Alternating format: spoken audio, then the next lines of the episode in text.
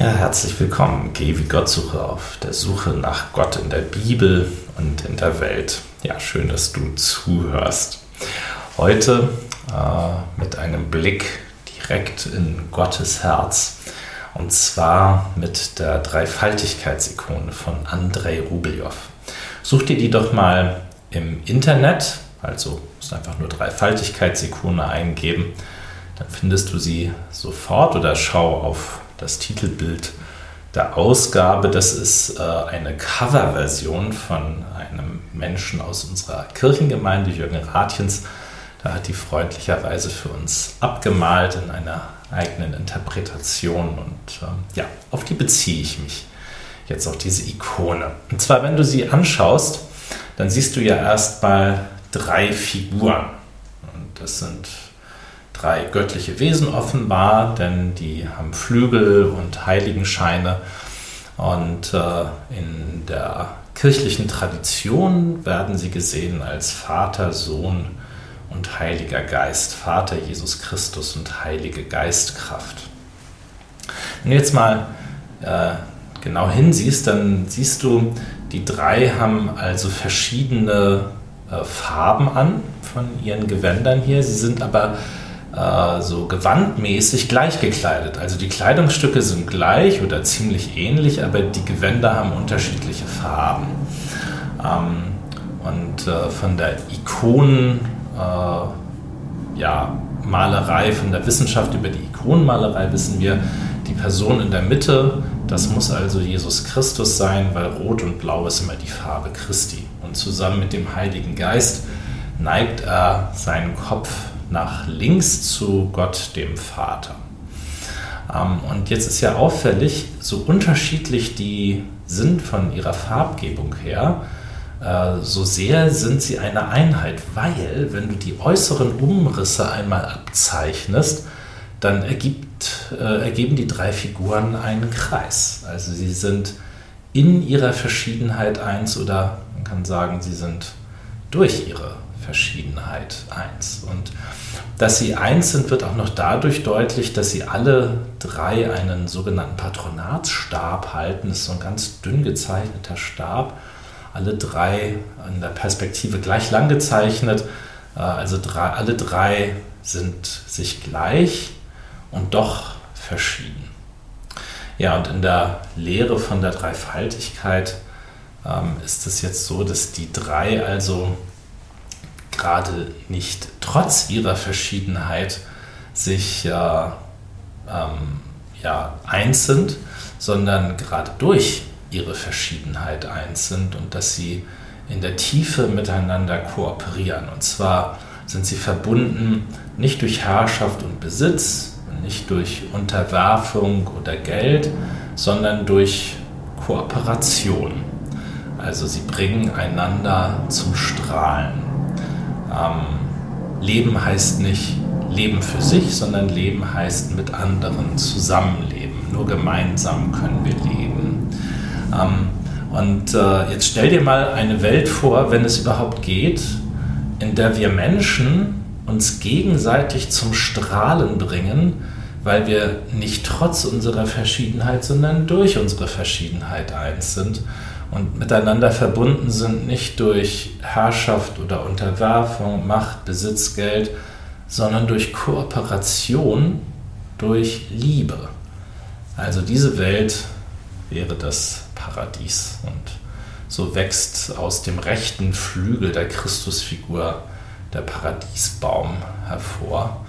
Ähm, und wir wissen natürlich, diese Welt ist nicht das Paradies. Also und deswegen gibt es in dieser Welt nach christlicher Auffassung für Gott auch nur einen Ort. Einen einzigen Ort, an dem wir Gott wirklich verlässlich finden können. Und das ist das Kreuz von Jesus Christus. In so einer Welt wird ein solch beziehungsreicher Gott gekreuzigt. Der kann hier gar nicht überleben. Und in, dem, in der Ikone siehst du das daran, dass die Christusfigur, wenn du die als Mittelvertikale nimmst und die beiden Köpfe außen miteinander verbindest, dann bekommst du ein Kreuz und die Person in der Mitte, Jesus Christus, ist dann am Kreuz. Das ist Gott in dieser Welt, ist Christus am Kreuz. Und ähm, das bedeutet ja für uns, Gott ist ein sympathischer, ein mitleidender Gott. Ich finde immer eine schöne Formulierung, ein sympathischer Gott ist ja das griechische Wort für Mitleiden. Ähm, dass, äh, dass dieser Gott für uns leidet, mit uns leidet, wenn wir unterworfen sind, wenn wir an den Machtverhältnissen dieser Welt leiden, an den Herrschaftsverhältnissen dieser Welt Menschen zugrunde gehen, ähm, dann leidet er mit. Und das ist in dem Bild dadurch zu sehen, dass, und da müsst ihr mal ganz genau hingucken, wenn ihr die Innenseiten der beiden äußeren Figuren euch als Linie vorstellt, ergeben die einen Kelch. Und der Kelch wiederholt sich nochmal in der Mitte auf dem Tisch, aber in diesem Kelch aus den beiden äußeren Figuren sitzt die Christusfiguren in der kirchlichen Tradition. Ist das der Kelch des Heils, das Blut für uns, Jesu Blut für uns vergossen? Äh, und zwar für die ganze Welt. Dafür steht das Rechteck auf der Vorderseite dieses Tisches, der aussieht wie ein Altar. Äh, Feuer, Erde, Wasser, Luft, Norden, Süden, Osten, Westen. Die ganze Welt ist damit gemeint. Ähm, ja, also Gott als mitleidender Gott in dieser Welt und zwar für immer und ewig. Dafür steht das Haus über dem Kopf von Gott Vater, ich werde bleiben im Hause des Herrn immer da. Ähm, und ähm, ja, wenn du jetzt mal ähm, guckst, äh, diese drei Figuren, die kommen aus einer biblischen Geschichte, und zwar in Genesis 18, 18. Kapitel, erstes Buch Mose. Da kommen also drei Männer äh, zu Abraham und Sarah zu Besuch in der Wüste und äh, brauchen dann natürlich was zu essen und zu trinken. Ähm, und damals in der Wüste bedeutete das, bei jemandem anzuklopfen und zu sagen, ich brauche was zu essen und zu trinken, äh, das war existenziell. Also damals in der Wüste hieß es, wenn du nichts zu essen und zu trinken hattest, war das das Todesurteil. Also ähm, und in der Geschichte ist nicht ganz klar, ist es jetzt Gott als drei Männer oder einfach sind es drei Gäste, das wird nicht so ganz deutlich. Jedenfalls erzählt die Geschichte so ganz schön die äh, Gastfreundschaft von Abraham, wie er also alles auffährt, was das Zelt hergibt äh, und sie also ganz toll bewirtet.